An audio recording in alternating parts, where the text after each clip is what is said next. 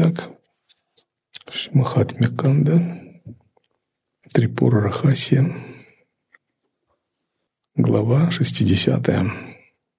Ом Гам Ганапатае Намаха, Ом Шри Сарасабати Намаха, Ом Шри Гурубьо Намаха, Гурур Брахма, Гурур Вишну, Гурур Дева Махишвара, Гурур Сакшат Пара Брахма Тасмай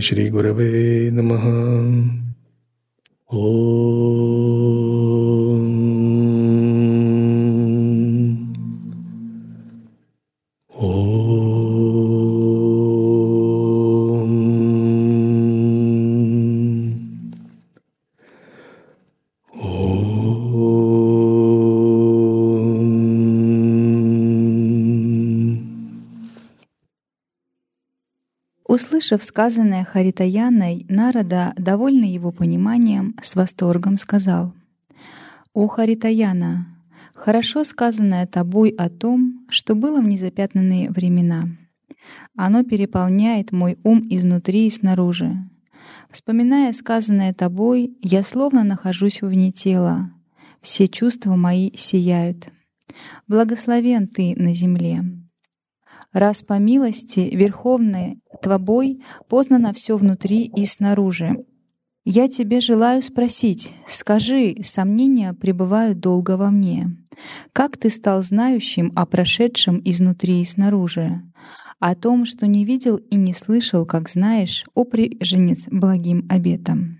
Услышав речь Нарады, Харитаяна, улыбаясь, сказал, «О божественный Риши, слушай, скажу я тебе, Сказанного недостаточно. В этом рассказе я поведаю о том, что произойдет. Как человек вспоминает пережитое, так же и я. По благословению Брахмы я вижу все внутри и снаружи. По Твоей милости и милости богини умом я воспринимаю последующее и вспоминаю неведомое. Затем Гуру Датта сказал Раме, слушающему, ум сосредоточив — мы живем не только в настоящем, но и в прошлом, и в будущем. Мы — это поток сознания, протянутый через все три времени и одновременно возвышающийся над тремя временами. Наше сознание сфокусировано в настоящем благодаря телу. Но время в том виде, как оно нами воспринимается с детства – описывается наукой, существует только в определенной субъектности, присущей нам. Для живых существ, выше, чем люди, оно течет иначе. Допустим, за один и тот же период можно испытать совершенно разное количество эмоций. И субъективно время будет тогда испытываться по-разному – в черных дырах время течет тоже иначе и вообще останавливается. То течение времени, которое мы ощущаем, есть только у нас. Один человек выполнил тапос, один царь, и он был настолько горд, что решил пригласить Брахму на свадьбу своей дочери. И он решил повидать Брахму и выполнял ради этого тапос. И спустя длительное время, когда он выполнил тапос, Брахма явился перед ним. И он ему дал благословение, и кроме всех прочих царь попросил, «Не мог бы ты посетить свадьбу моей дочери?» И он так заговорился с ним. Брахма улыбнулся и сказал, «Пока мы здесь с тобой разговаривали, сколько, как ты думаешь, прошло?» Тот ему сказал, «Ну, несколько минут». На самом деле на Земле прошло несколько тысяч лет. Уже нет ни твоей дочери, ни той цивилизации, в которой жил ты жил. Так куда же ты хочешь просить, на какую свадьбу и какую дочь? И мы живем, не осознавая прошлого и будущего. Прошлое стучится к нам через воспоминания. Через наши самскары. Оно напоминает нам, словно, ты имеешь долги передо мной. Наши отпечатки, самскары, родовые грехи, родовые кармы. Васаны – это все напоминание нашего прошлого. Наше будущее приходит к нам в виде наших мечтаний, в виде наших санкальп, наших желаний. в виде того, что мы планируем, стратегически определяем в виде целей, смыслов, ценностей, куда мы стремимся. Мы формируем наше будущее ежемгновенно. Сами же мы находимся в точке восприятия настоящего.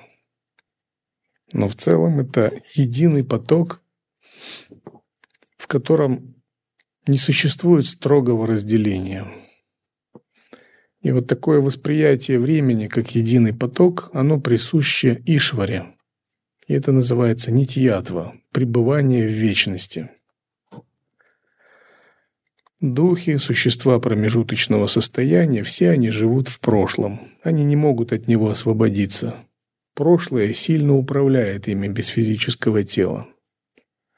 Они застревают в своем прошлом и живут в мирах, созданных своим прошлым воображением, и не могут из них выйти, пока не переродятся. Сотни лет. Тысячи лет. Но святые и великие боги превосходят время, пребывают вне прошлого, будущего, настоящего, в чистом сознании. Это нитьятва, переживание вечности. Мы можем воспринимать будущее через ясновидение, через пророческие сновидения, через интуицию, через знаки в снах, через видение, опыты, откровений иногда. В целом наше будущее уже начертано. Она начертана нашей кармой, нашей судьбой и силой Шивы как того, кто чертит судьбу всем живым существам. Но это не предписание, которое обязательно. Это то, что можно изменить. В целом, карма есть нераспознанная воля Шивы, нераспознанное благословение для души. И вот садху живет одновременно и в прошлом, и в настоящем, и в будущем – до тех пор, пока не поднимется над ним. Пока вы живете в прошлом или в будущем, вы никогда не войдете в измерение Шивы, в измерение Сахаджи. Чтобы войти в них, нужно научиться быть удаленным, настоящим, не переживать о прошлом, не беспокоиться о будущем, вместо этого пребывать в осознании настоящего – воззрение и созерцание. Те, кто превзошел прошлое и будущее, они всегда счастливы там, где они есть. И у них мало желаний. Осознать нитьятву выше прошлого и будущего можно, если мы запретим себе разговаривать с умом, рефлексировать, вести диалоги внутри себя – и вместо этого будем пребывать вне ума в чистом безрефлексивном сознании. Когда мы научимся пребывать и наяву, и во сне в чистом безрефлексивном сознании. Рефлексивное сознание – это бич практикующих. Живые существа закрывают себе восприятие Бога из-за рефлексии. Вместо этого святые предлагают медитировать прямо. Протягша Адвайта – это значит очень просто, очень прямо. Видеть реальность Брахмана за пределами ума прямо сейчас, как она есть. Не разговаривать о ней. Те, кто говорят, не знают. Те, кто знают, не говорят. Либо, если говорят, только как долг, чтобы объяснять другим. Но с собой они никогда не говорят. Протягша означает войти в измерение не ума, а монаска. Видеть реальность прямо и оставаться. Когда мы остаемся в реальности прямо, прямо ее созерцаем, это не значит, что мы созерцаем образы, видения.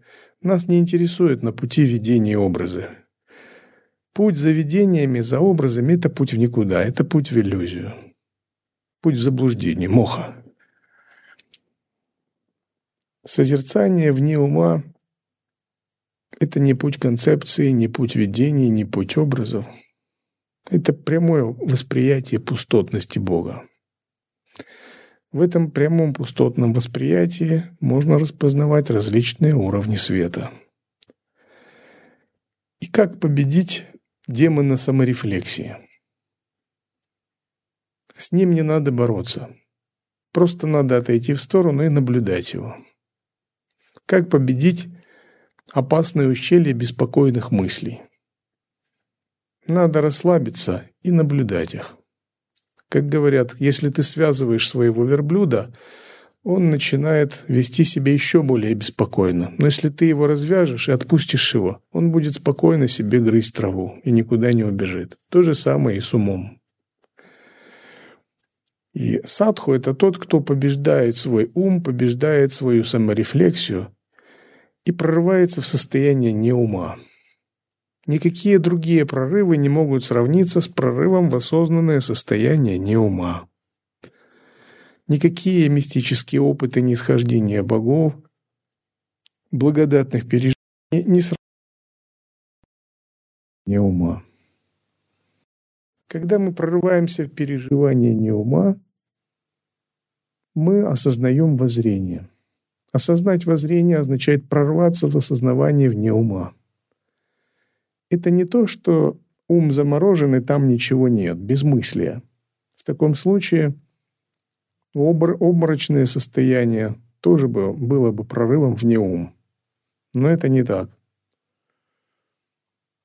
Здесь присутствует потрясающая ясность и осознавание.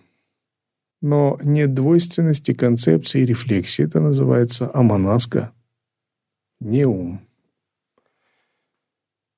Созерцание, понимание тантрийских методов, визуализации, мантр возможно только когда мы прорвались вне ум. Только тогда мы начинаем понимать. Понимание смысла священных текстов.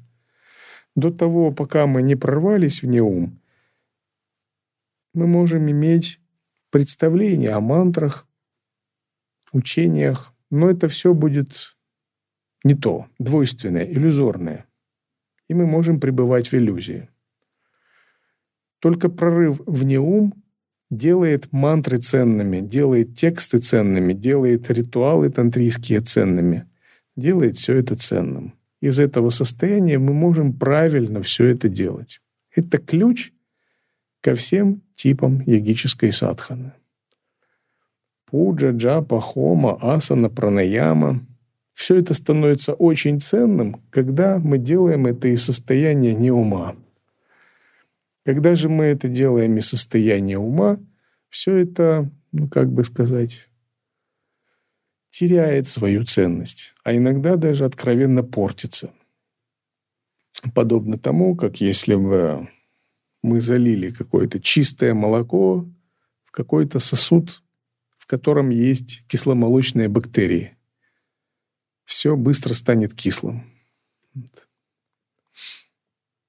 И вместо молока будет что-то такое, квашеное, что-то такое. Когда у нас есть состояние неума, то все проблемы решаются легко. От проблем приготовки просада на кухне до проблем взаимодействия, взаимоотношений. Но когда ум есть рефлексия, все становится очень сложным. Даже простые вещи становятся очень сложными. Взаимоотношения запутываются. В севе неразбериха. Все это по причине избыточного ума, неправильно приложенного ума. Ум подобен программе, которой нужно пользоваться, но которой нельзя давать власть. Когда вы даете власть этой программе, она начинает затмевать все другие программы.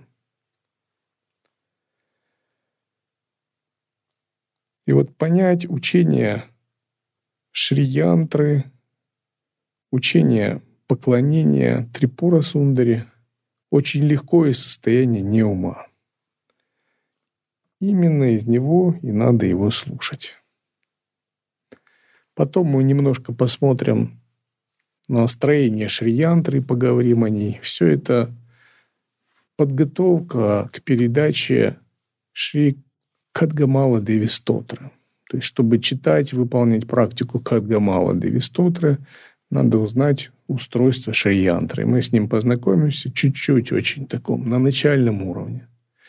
Поскольку ее и философия, и метафизика, устройство ну, на самом деле сложны, и они выведены за 12-летний курс обучения во второй цикл. То есть мы их не изучаем в первом цикле. Мы с ними только знакомимся на том уровне, чтобы можно было ну, читать Кадгамала Стотру, получить передачу.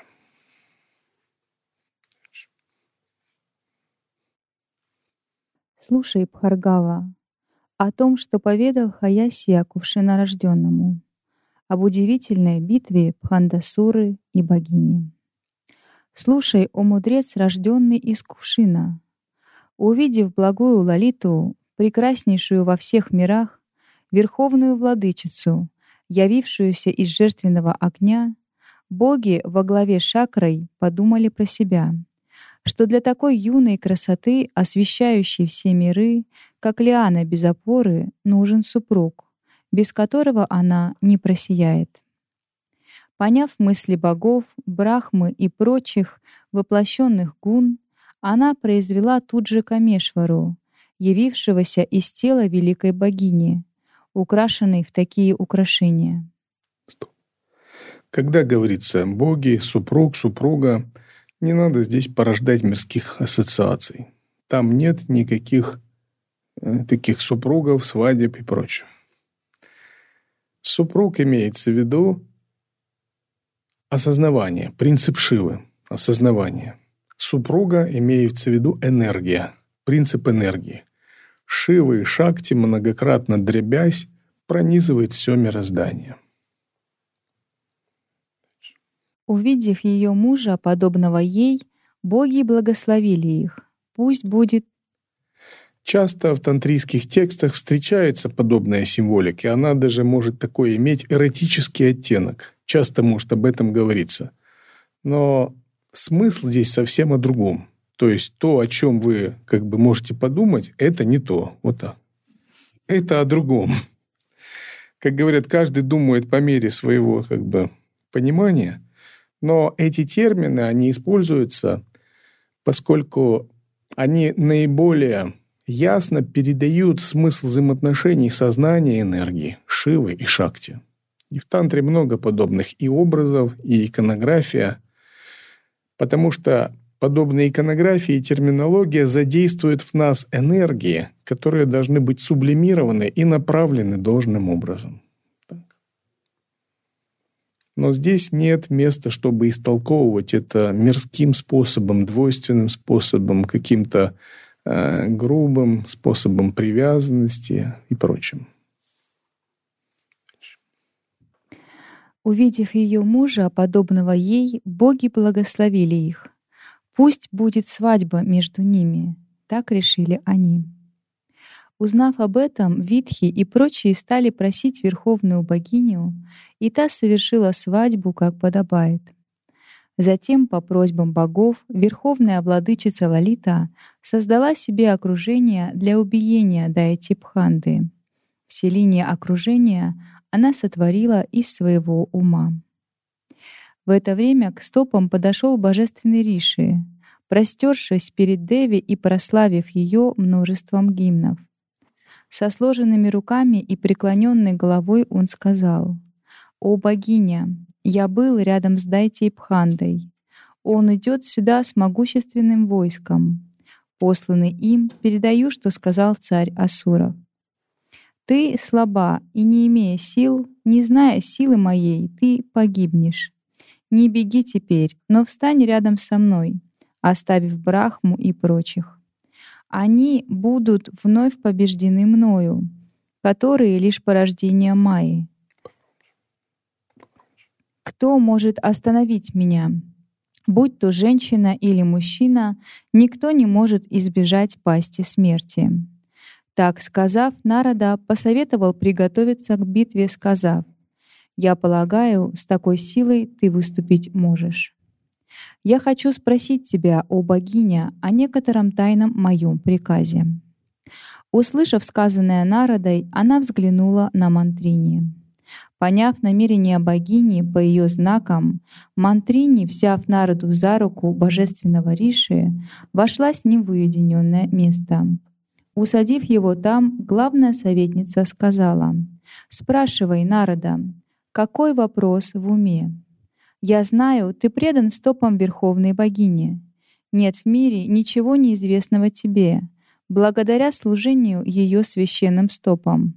Спрашивай, что ты хочешь. Я вижу, у тебя есть сомнения». С разрешения Мантрини божественный подвижник поклонившись, почтительно сказал со сложенными у груди ладонями. «О богиня! Я видел Пхандасуру прямо перед собой. Воистину он главный среди своих преданных. Как может быть с ним битва, который предан только ее стопам? Так и было им сказано. «Я буду убит богиней в битве, и после долгого пребывания в ее мире я стоп ее достигну. Если такой губитель мира может быть освобожден, скажи мне, как мы можем достичь этого состояния? На заданный вопрос царица Шьямала ответила Нараде. «Слушай же, Нарада, речь мою, тайну тебе раскрою. раскрою. Преданный стопам Шри никогда не погибнет. В них он обретет высшее достижение, не иначе как мать, не обращая внимания на капризы ребенка, дает ему лекарство ради его выздоровления, также убив своего преданного, совершившего множество злодеяний, даже не показывая оружия и без нравоучений, она накажет его как дитя, чтобы тот быстро достиг ее стоп. Слушай, поведаю тебе об этом.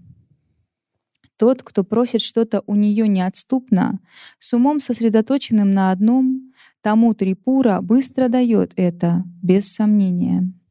Пока не устранены помехи, он не может достичь желаемого, но через долгое время он обретет желаемое. Слушай, ты освобожденный, но освобождение не есть твое желание.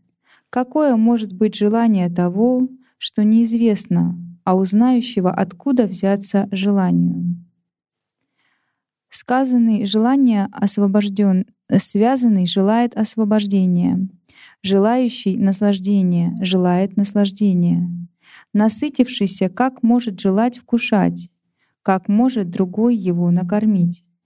У неимущего есть желание обретения, а у имущего откуда ему взяться — у полноты пространства скажи, какое может быть обретение. Только незнающий может желать освобождения. У тебя, знающего, откуда может быть такое желание? Услышав сказанное Мантрини, Нарада, освобожденный при жизни, с восторгом поклонился Трипуре и ушел. Затем богиня Трипура по молитвам Витхи, Вишну и других выступила вместе с войском навстречу Пхандасури, чтобы убить его на колеснице в форме царственной чакры, состоящей из девяти этажей. На каждом из украшенных этажей сверху пребывали ряды воплощенных орудий. По всем сторонам облаченные в непробиваемые доспехи, вооруженные, гневные, с красными глазами, Рядом с богиней, сбоку, находились со сложенными у груди ладонями воплощенная Дханурведа и орудия, стоявшие по своим местам. Внизу каждого этажа находились окружающие шакти, вооруженные, облаченные в доспехи, даже учителя были вооружены и желали сражаться. По правую сторону находилась семиэтажная колесница Мантрини, вместе с ее окружением, готовым к сражению. Ее сопровождали Шукам Яшьяла и другие. Мантрини восседала в окружении миллионов матанга-коньяк, в опьянении божественным вином, вращающих лотосными глазами, с музыкой, пением и танцами, смехом и шутками.